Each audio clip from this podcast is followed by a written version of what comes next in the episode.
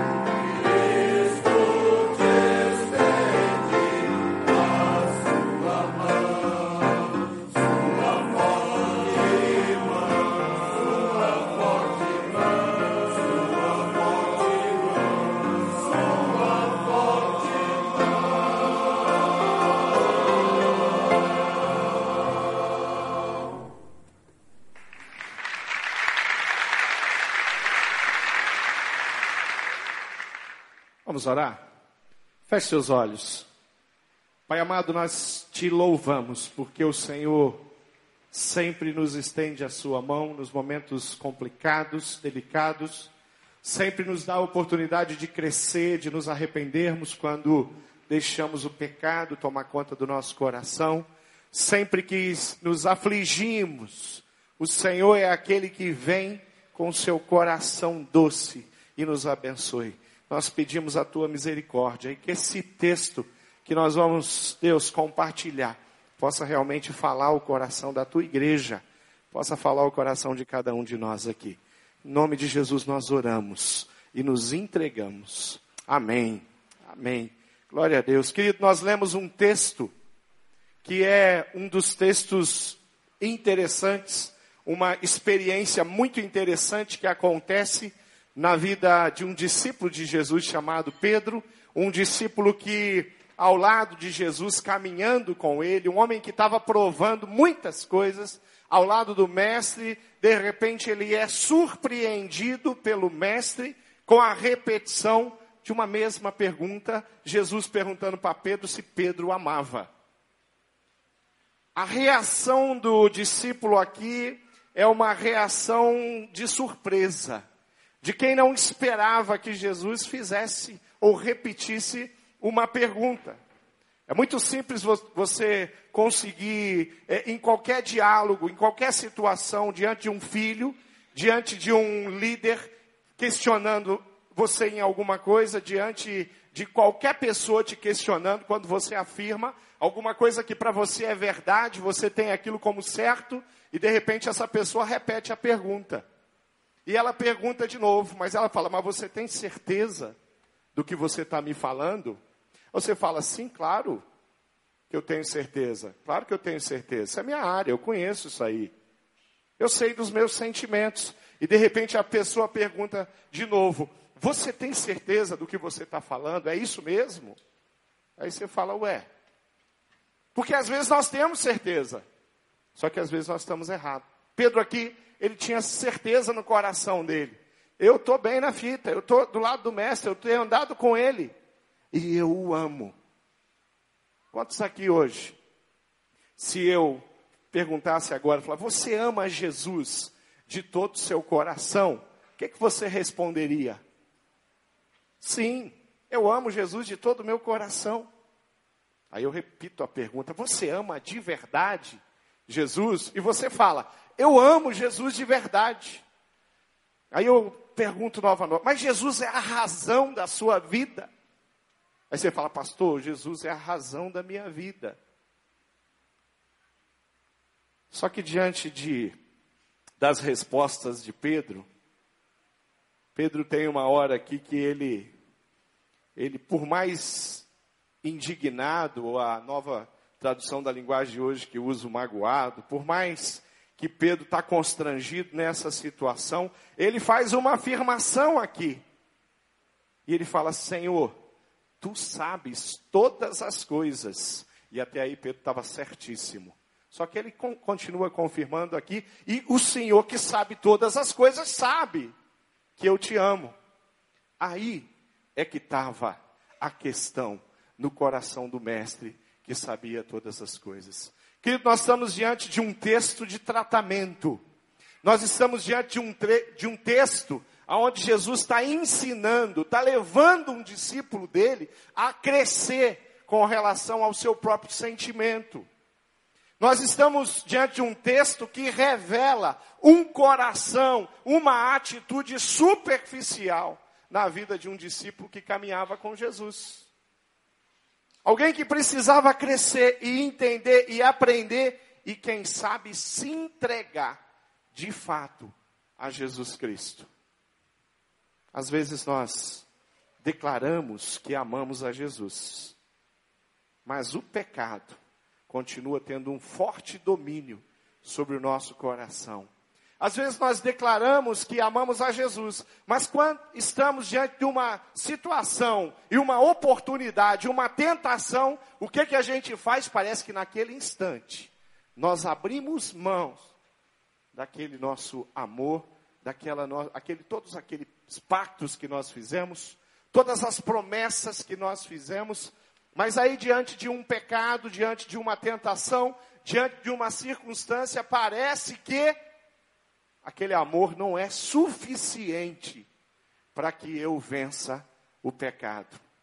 Não tem nada mais apropriado na minha vida para me vencer o pecado do que um amor genuíno e verdadeiro pelo Senhor Jesus. Porque o, o amor que eu tenho pelo Senhor Jesus é o único que pode constranger o meu coração diante do pecado. Um amor autêntico e verdadeiro é aquele que pode constranger o meu coração e, e, e eu, eu vou dizer para mim mesmo, Márcio, mesmo que a sua humanidade, o seu corpo, o seu coração, a sua mente está te arremessando, está te puxando, mesmo que um pecado diante da tua humanidade está te atraindo, não vale a pena, porque aceitar o domínio desse pecado afligir o coração do Senhor e eu não quero, é constranger o coração do Senhor e eu não quero fazer isso. Eu quero que o Senhor continue com o coração dele convicto e alegre sobre a minha vida, sobre as minhas escolhas, sobre o meu pecado, sobre a minha humanidade. Quando nós vemos a pergunta repetida para o discípulo, nós vemos um Senhor que está tratando, que está cutucando, que está mexendo e que está ensinando. A atitude do Senhor não é uma atitude aqui de quem fala, Pedro, eu não quero ver você nunca mais perto de mim, porque você é mentiroso. Você diz que me ama, mas no fundo, no fundo, você está pronto para cometer mais um erro. Você está pronto para me negar. Antes que o galo cante, você vai me negar por três vezes. Tem algumas lições que eu quero tirar desse texto aqui tem algumas coisas. Diante do pecado, diante da queda, daquele momento em que eu prometo, aquele momento em que eu declaro que Jesus é meu Senhor, mas que eu não consigo vencer o pecado, a primeira lição que a gente vai tirar do coração de Deus é que a queda na vida espiritual, o erro cometido por um servo de Deus, não precisa ser o fim. Ninguém vai se perder ou ir para o inferno porque teve uma queda, a não ser que não se permita levantar. E esse Jesus que está aqui questionando a Pedro é o mesmo que está pronto para perdoar Pedro, quando Pedro copiosamente chora, passa uma noite em lágrimas porque ele tinha cometido um grande erro. Depois de declarar amor a Jesus, ele é capaz de dizer que não o conhecia, não sabia quem era. Aquele Pedro que caiu foi o mesmo que, pela misericórdia, pela graça, pela paciência de Deus, se levantou, se ergueu e ficou novamente em pé. O pecado ele, ele vem e ele tira, ele quebra a nossa comunhão com Deus. O pecado se instala e ele impede que a gente continue caminhando dentro da vontade, dentro dos princípios, dentro dos valores. E aí é preciso que, diante do pecado, eu reconheça. Depois da queda, Pedro pôde olhar para aquela situação, para aquela cena e dizer: Jesus me perguntou três vezes. E Jesus, que sabia todas as coisas, sabia que eu não estava preparado, ou que eu não tinha amor no meu coração suficiente para encarar os adversários de Jesus e dizer que eu era, eu sou discípulo dele sim, eu faço parte, eu sou um deles sim, eu me visto assim porque eu sou sim da turma dele, eu ando com ele, eu sou discípulo, ele é meu mestre, ele é meu Senhor. Parece que depois Pedro consegue se reerguer e se arrepender. A primeira primeira coisa que o homem no pecado precisa entender. A primeira coisa que qualquer pessoa que comete um erro precisa entender é que nós precisamos reconhecer que aquilo, que aquela atitude, que aquela, a, aquele hábito, que aquilo que aconteceu foi pecado, é pecado, nós estamos diante do pecado. Na minha vida tem uma circunstância de pecado. Então eu preciso ter convicção do pecado. Depois disso eu preciso me arrepender. Meu coração precisa se constranger diante da minha atitude, diante daquilo que eu fiz. Eu preciso confessar esse pecado, reconhecer diante de Deus, diante dos meus líderes, da minha célula, do meu discipulador, diante de pessoas que estão perto de mim, caminhando comigo. Eu preciso confessar e depois que eu faço esse caminho do arrependimento, sabe o que, que é? vai acontecer? Sabe o que, que Deus vai liberar para mim? Perdão. Ele vai me tirar de uma situação de pecado e vai me colocar numa situação de perdoado, de arrependido, de reconciliado. Às vezes a gente, ao invés de confessar o pecado, nós até reconhecemos, sabemos, mas nós ficamos contemplando mesmo é a culpa. Sabe, o arrependimento que a gente tem não é um arrependimento que aponta para a cruz, que nos leva para mais próximo de Jesus, mas faz o contrário. Nos coloca numa prisão, num aprisionamento, e nós ficamos ali, imóveis, sem conseguir agir, envergonhados. A vergonha muitas vezes impede a gente de dar um passo em direção a, a, a procurar alguém, a procurar ajuda, a confessar e a sair daquela situação de pecado. Às vezes nós temos medo de confessar os nossos pecados, né? Dizer aquilo que nós cometemos, falar para as pessoas: olha, vem aqui, ora por mim, eu preciso te confessar. Eu fiz alguma coisa, mas e qual é o julgamento que eu vou receber? O que as pessoas vão pensar de mim? Que os meus pais vão pensar de mim? Os jovens? O que os meus líderes? O que o meu discipulador?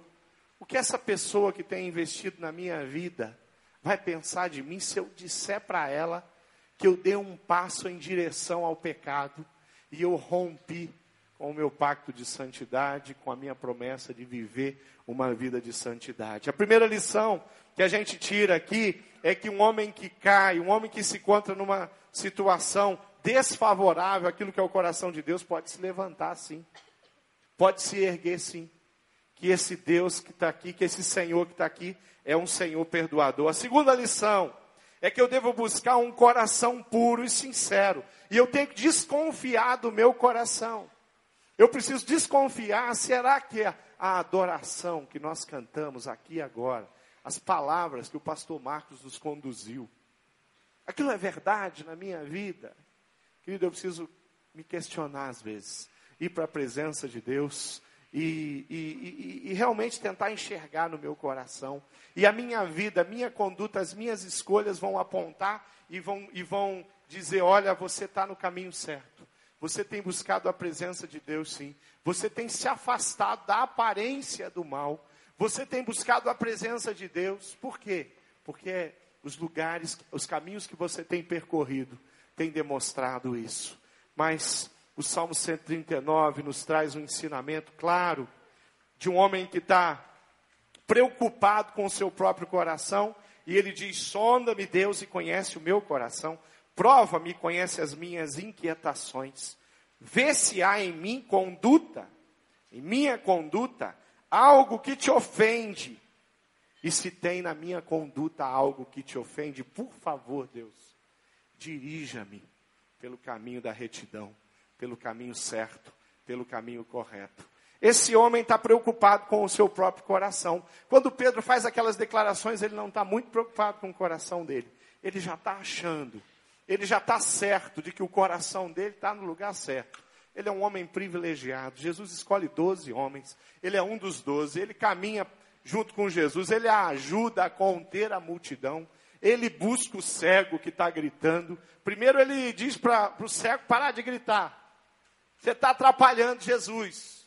Fica quieto aí. Aí Jesus ouve esse clamor, fala assim: tem, um, tem, alguém me chamando aí, filho de Davi, tem misericórdia de mim? Aí acho que, eu acho que foi o Pedro, eu acho que devia ser o Pedro que falou assim: mestre, sim, tem ali no caminho um cego, mas não liga para ele não. Jesus fala: traz o cego aqui.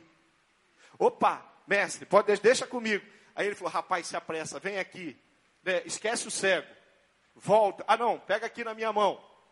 Aí ele traz o cego, ele e os outros discípulos, que fizeram várias atrapalhadas ao lado de Jesus, e a Bíblia registra algumas dessas, desses erros que os discípulos cometeram como Tomé. Então eu vejo um Jesus que é sanguíneo, sim, que tem um, tempera um Pedro que é sanguíneo, sim, que tem um temperamento forte, sim, e que às vezes acha que está com o coração no lugar certo, que a sua postura e a sua conduta está no lugar certo. Mas esse Deus que a gente deve buscar, que deve, nós devemos clamar no Salmo 139 e pedir para Ele sondar, sim, o, o nosso coração, esquadrinhar, sim, o nosso coração. O Salmo 51, que nos ensina e que nos fala buscar um coração inabalável. Não um coração inconstante, mas um coração firme. Coração firme. Buscar um coração sincero, queridos, é trabalhar a nossa vida de forma que a santidade seja uma referência no nosso coração, nas nossas condutas, em tudo que a gente faz. Tem uma ilustração que eu ouvi já há muitos anos, que dizia que um lugar muito frio, aquele frio ele ele congelou os vidros da janela e criou ali uma película de gelo em todas as janelas daquela casa. E aquele homem da casa, querendo poder ter visibilidade, saber o que acontece lá fora, ver o movimento, quem chega, quem chama, ele começa a tentar limpar aqueles vidros, mas no tentar limpar os vidros, o que, que acontece? Ele começa a quebrar os vidros. Ele quer tirar a camada de gelo que se formou sobre o vidro. Só que a camada de gelo, ao tirar ela, o que, que acontece? Ele estava trincando e quebrando. Aí ele poderia ver o que estava lá fora, mas ele ia ver o frio lá de fora também, porque com os vidros quebrados o frio ia entrar. Mas havia um vizinho ali e foi lá e falou: Escuta, você não tem uma lareira? E ele falou: Tenho. Você tem lenha? Não, não tenho. Eu vou arrumar lenha para você. E o vizinho vai lá e traz lenha para ele e fala: faz o seguinte, acende a lareira, põe fogo no centro da casa. E ele pôs fogo no centro da casa. O que, que aconteceu com os vidros congelados, as camadas de gelo? Derreteram. E ele agora podia ver tudo que estava lá fora. O que a gente precisa para uma vida de santidade é exatamente isso, é dentro do nosso coração deixar a presença de Deus, o Espírito Santo de Deus dominar, Ele nos conduzir, deixar que o Espírito nos dê condição de dizer não para o pecado. Não é o nosso eu no comando. O que acontece com Pedro é que é ele que está no comando. A convicção é dele. A certeza é dele. Eu acho que Pedro poderia fazer diferente. Ele poderia dizer: Senhor, se o Senhor está perguntando se eu te amo, eu queria a tua ajuda. Eu queria saber. Já na primeira pergunta, não deixa fazer a segunda. Eu queria saber o que, que eu preciso para te amar mais e mais. Talvez é isso que a gente tenha que dizer para o Senhor no momento de adoração. Chegou aqui, querido, vai começar a louvar. Fala, Deus, eu vou te louvar, mas eu preciso que o Senhor aqueça o meu coração e me dê capacidade de proferir palavras, frases, poesias, que realmente sejam verdadeiras na minha vida e agradem o teu coração. Chegue no seu coração como, como um cheiro suave, uma fumaça que, se, que tenha aroma.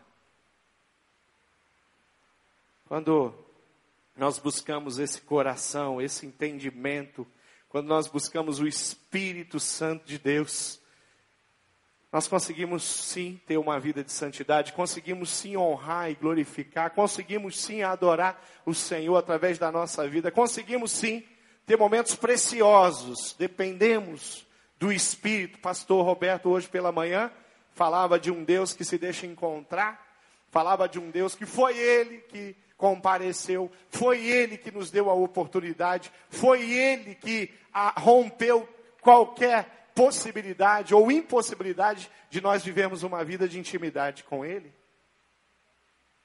O Deus do Jeremias, do Jeremias capítulo 1, que nós, essa semana do Deus provedor, nos deleitamos, fomos abençoados momentos preciosos. Você teve momentos preciosos no Deus provedor? Quem, quem teve? Levanta a mão.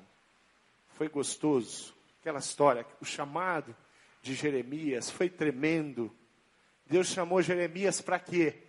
Para ficar perto dele, para viver na superficialidade ou para ter intimidade plena, para ser um profeta que trazia de fato a palavra de Deus. Porque falar em nome de Deus, tinham vários ali em Israel, que estavam pregando, que estavam direcionando e falavam: o Jeová, Deus, falou, Yahvé, falou isso, falou que ele vai dar prosperidade, falou que nós não temos que mover uma palha para com os caldeus.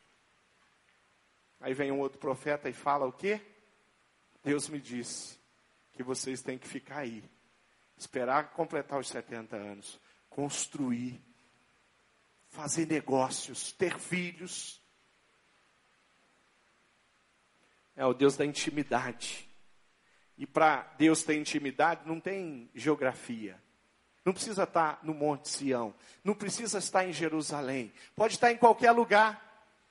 Não precisa estar trabalhando na empresa, na melhor empresa de se trabalhar, você pode ter intimidade com Deus e ter uma vida muito especial numa empresa que está lutando contra a crise.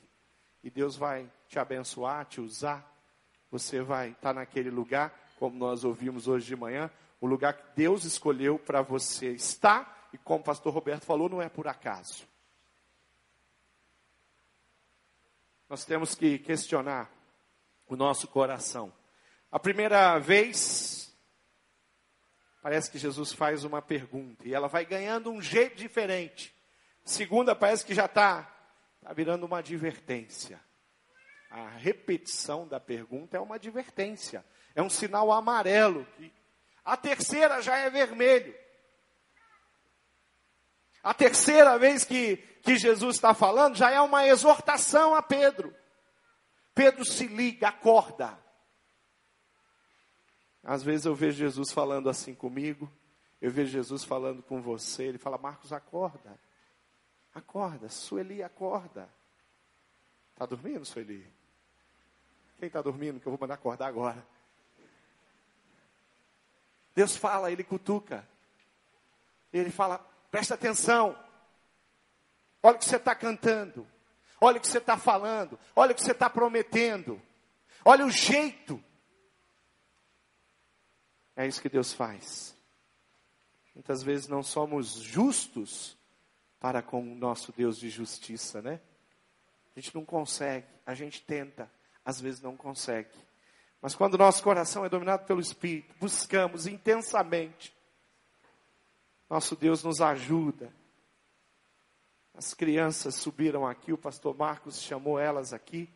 Algumas vieram e subiram esses degraus aqui como se fossem da casa deles. Já conhece uma maior facilidade. O outro já parou ali, colocou o pezinho, subiu, deu uma titubeada, foi para o segundo. Na vida com Deus é assim que a gente anda. Às vezes a gente põe o nosso pé, mas ele não está firme. Parece que Deus vem e dá uma mãozinha para a gente dar um passo em direção a Ele. E é exatamente assim. Terceira lição que nós tiramos aqui é que nunca nós devemos subestimar a nossa capacidade, a nossa natureza pecaminosa. A gente nunca deve subestimar que de fato nós não temos capacidade de cometer esse ou aquele pecado. Que nós nunca devemos julgar. Bíblia, o, o Senhor nos, nos ensina e ele fala: não julgueis para que não seja Cuidado, que o que você está criticando pode ser amanhã o teu pecado. Pode ser amanhã o que você está cometendo. Cuidado que você está afirmando com tanta convicção que você é de Jesus, que você ama Jesus, que você não quer nada com Satanás. E a gente fala, mas às vezes amanhã a gente já está diante de Satanás, aceitando a primeira proposta que Satanás faz na segunda-feira de manhã, bem cedo. Já no trânsito, já vem uma proposta de Satanás, eu já, já, já vou lá e já Colossenses 3, que diz para me manter longe, a linguagem indecente. No trânsito eu já deixo esse, esse ensinamento do apóstolo Paulo e eu já vou ferir a palavra e eu já vou cometer um erro, um delito, um pecado. E o pecado afasta o homem de Deus. E no reino de Deus não existe impunidade. Deus não aceita que nós vivamos assim. Que hora a gente está é, usando de palavras indecentes, que hora a gente está se envolvendo com coisas indecentes, e outra hora nós estamos na igreja cantando, levantando nossas mãos e adorando, depois nós voltamos para o pecado de novo, é assim? A Deus fala, não, tudo bem, eu tenho um coração muito grande e eu aceito o pecado, sim, por causa do meu amor. Me diz qual é esse texto. Que diz que Deus aceita o pecado por causa do amor dele. Porque a palavra diz que Deus não tem parte com o pecado. Não subestime a sua capacidade. Pedro parece que tinha plena segurança naquilo que ele estava falando. Só que o que ele estava falando não era tão verdadeiro assim. Ele estava pronto para fazer o contrário. Aquele que com firmeza ele fala: Jesus, eu te amo. Estava pronto para depois dizer: Eu não conheço esse Galileu. Não sei. Não. Mas você se veste como ele. Não, não tem nada a ver. Minha roupa aqui é de outra loja. Isso aqui eu comprei lá no Egito. A viagem que eu fiz lá. Ah, querido, como a gente, como a gente às vezes comete erros, né? Abra a sua Bíblia no livro de Gálatas, no capítulo, meu versículo, no capítulo 5, versículo. Vou ler dois versículos. Vou ler um, Gálatas, capítulo 5, o versículo 1, que diz assim: Cristo nos libertou para que nós sejamos realmente livres. Por isso, continuem firmes, como pessoas livres. livres. Vivam como pessoas livres. Aí o 19 tem uma relação bem maldita aqui. De tudo que nós não devemos fazer. As coisas que a natureza humana produzem, que aquela pessoa que não vive a liberdade de Cristo, que não é livre, vive, essas coisas são conhecidas. Elas são a imoralidade sexual, a impureza, as ações indecentes, a adoração de ídolos, as feitiçarias, as inimizades, as brigas, as ciumeiras, os acessos de raiva, a ambição egoísta, a desunião, as divisões, as invejas, as bebedeiras, as farras e outras coisas parecidas com essa. Repito, já disse, os que fazem essas coisas não receberão o reino de Deus. Já que eu citei Colossenses 3, vai lá em Colossenses 3. É umas páginas aí para frente. Poucas páginas de Gálatas você chega em Colossenses. Vamos ler aqui o versículo 8 e o 9. Colossenses 3. O 7 também. Antigamente, a vida de vocês era dominada por esses desejos e vocês viviam de acordo com eles. Mas agora, livrem-se de tudo isto, da raiva, da paixão, e dos sentimentos de ódio, e que não saia da boca de vocês nenhum insulto, nenhuma conversa indecente. Não mintam uns para os outros, pois vocês já deixaram de lado a natureza velha com os seus costumes e se vestiram com uma nova natureza, essa natureza, a nova pessoa que Deus, o seu Criador, está sempre renovando para que ela se torne parecida com, com Ele ou essa pessoa se torne parecida com ele. Queridos, se tem uma coisa que nos protege de uma vida de pecado, de uma vida de erros, de uma vida de altos e baixos, de uma vida de, de um cristianismo mais ou menos mentiroso, sabe o que é, isso? É a comunhão com Cristo e a comunhão com a sua igreja. É você prestar conta, sim. É você aprender, sim. Quantas coisas boas aconteceram? Quem está no CFI, levanta a mão. Várias pessoas já estão fazendo o CFI. Quantas lições preciosas A minha aula na sexta-feira foi um tempo muito gostoso. Trabalhando sobre os métodos de estudo bíblico ali da palavra, a gente pôde conversar e juntos estudarmos e discutirmos o, um texto, Lucas 15, a parábola do filho pródigo, e quantas coisas eu ouvi daqueles que, diz o pastor Marcos, são meus alunos, né? Ali no CFI, que eu sou o mestre. Mas, queridos, hoje de manhã, quem teve aqui, hoje quem ouviu a mensagem do pastor Roberto pela manhã, você que passou lá naquela caminhada, que caminhada maravilhosa de oração. Quanta coisa boa. Como é bom estar aqui na igreja. Como foi gostoso estar lá na célula e ouvir aquelas pessoas tentando entender.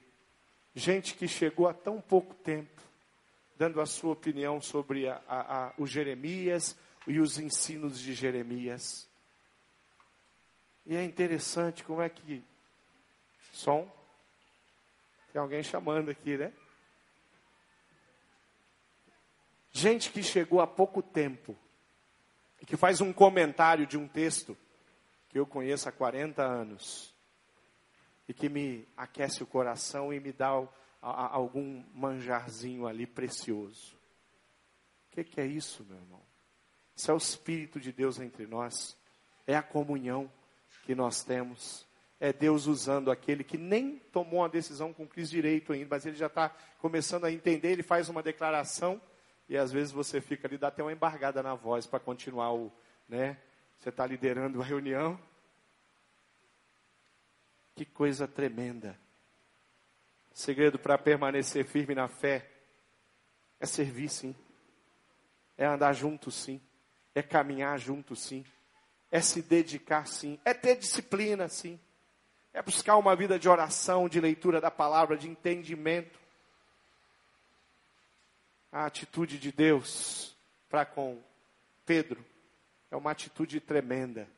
De quem está pronto a perdoar, pronto a ensinar. E mais, pronto a fortalecer o coração de Pedro. Sabe como é que termina a história daquele cara que disse para Jesus que o amava, mas que verdadeiramente não amava Jesus? Ele se estava diante das autoridades do império. E ele não negou Jesus. Daí ele não disse mais que não conhecia, ele falou: Eu conheço. Eu sou discípulo dele. Eu ando com ele todos os dias. Pode me matar, mas eu não nego a Jesus. E aí a história, ela nos diz que na hora de Pedro ser crucificado, ele rejeita a crucificação na posição que o mestre Jesus, que um dia ele tinha negado, morreu, ele não queria se colocar na mesma posição. O que a história nos diz é que Pedro pediu para ser crucificado de cabeça para baixo, porque ele não era digno de estar na cruz na mesma posição que o mestre que um dia ele negou. Agora Jesus com certeza estava perguntando para Pedro: Pedro, tu me amas? E Pedro disse: Jesus, eu te amo e eu vou morrer por ti. Aí Jesus não precisou perguntar absolutamente, mas nada. E Pedro morreu é um dos mártires que o Evangelho tem. Com certeza, naquela visão de João no livro de Apocalipse, Pedro está posicionado lá, junto com tantos outros mártires, de, todos os, de todas as gerações de cristãos que morreram por amor a Jesus. Pecado nos afasta de Deus. O pecado faz com que a nossa vida espiritual, o nosso relacionamento com Deus seja, não aconteça. Que a, a, a minha vida espiritual não passe de religiosidade. O pecado faz com que eu não experimente o sobrenatural de Deus se movendo na vida das pessoas, perto de mim e através da minha vida. O pecado me afasta de Deus. E esse é o momento que eu preciso chegar diante de Deus e reconhecer que eu sou pecador.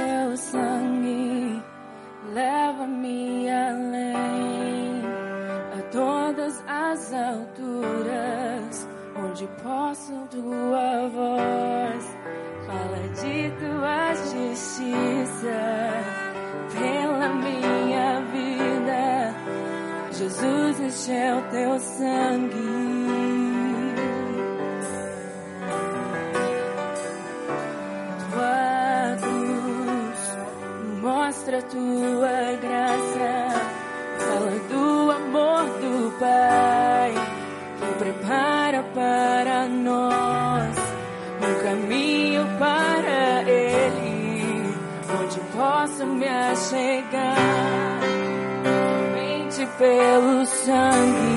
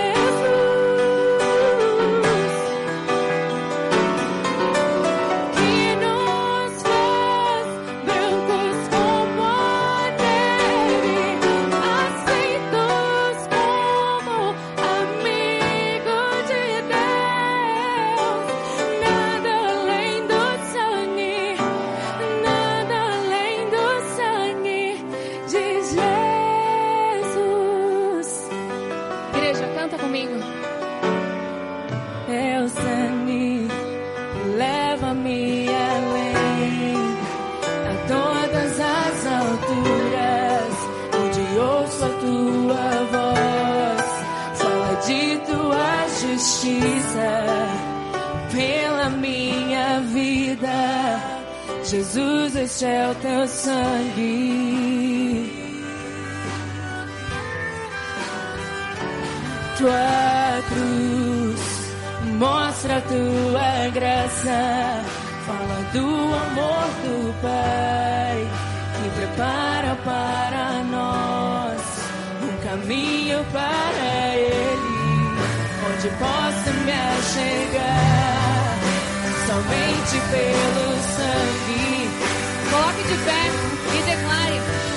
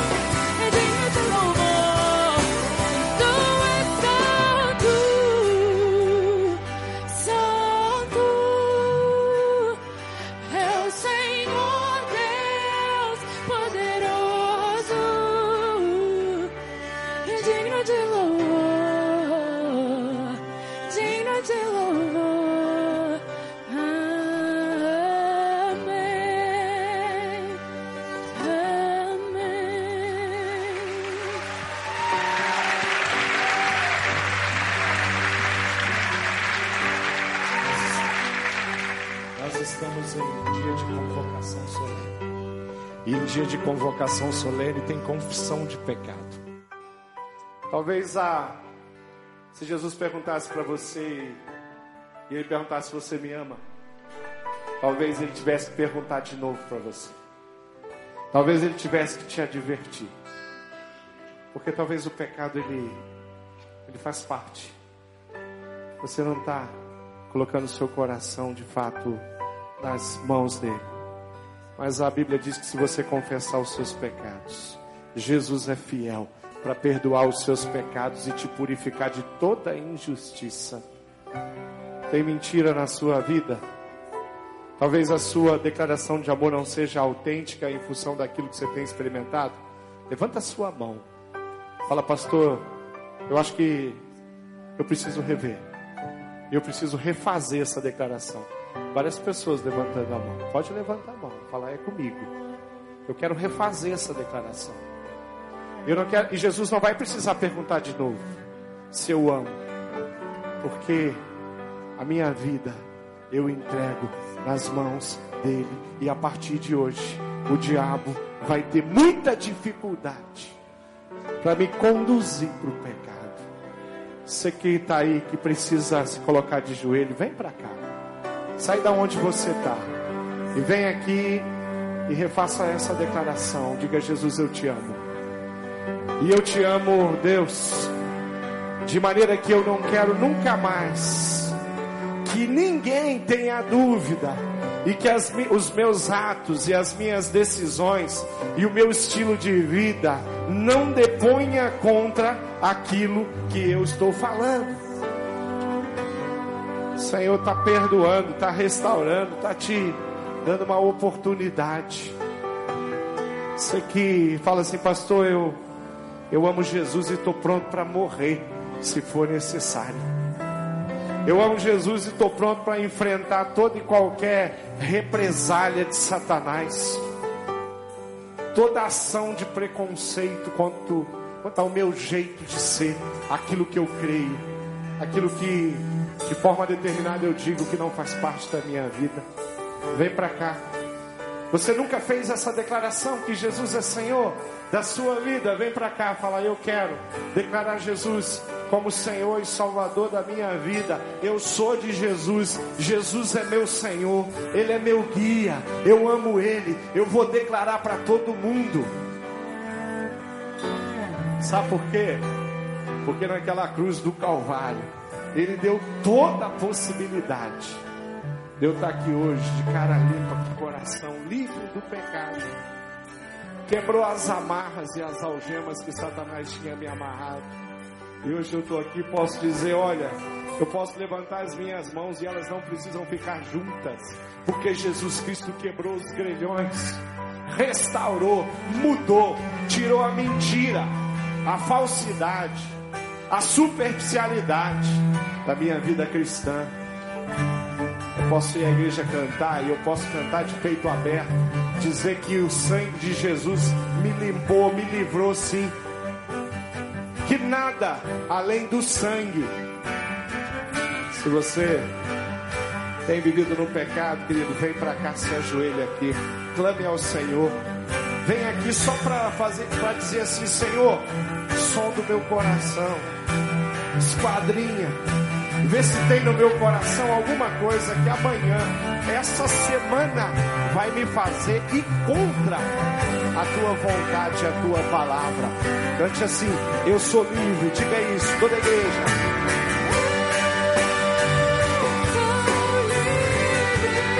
Aleluia.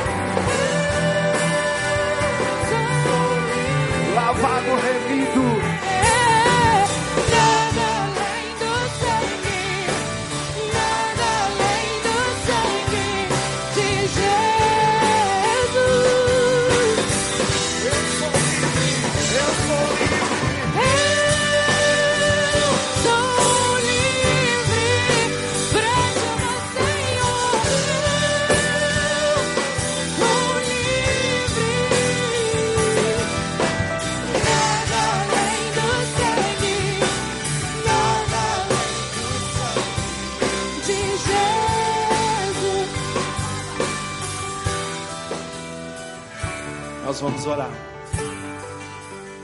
Amado, eu quero, junto com os meus irmãos aqui, coletivamente aqui, nessa assembleia solene, nessa convocação de santidade, pedir perdão por tudo que nós fizemos, como igreja, como famílias de Deus, que não alegrou o teu coração.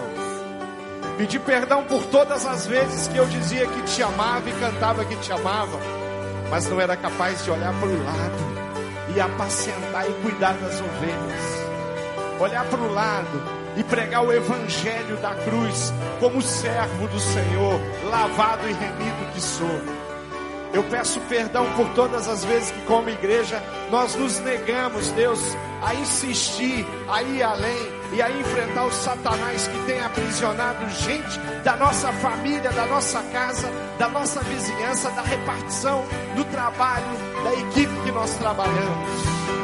Eu peço perdão, Jesus, porque às vezes eu digo que te amo, eu canto que te amo, mas eu passo um ano sem levar ninguém para te conhecer, para te provar. Eu peço perdão porque às vezes eu venho para cá e declaro que o Senhor é Senhor da minha vida, mas eu vivo a semana inteira do meu jeito. Eu peço pelas tuas misericórdias.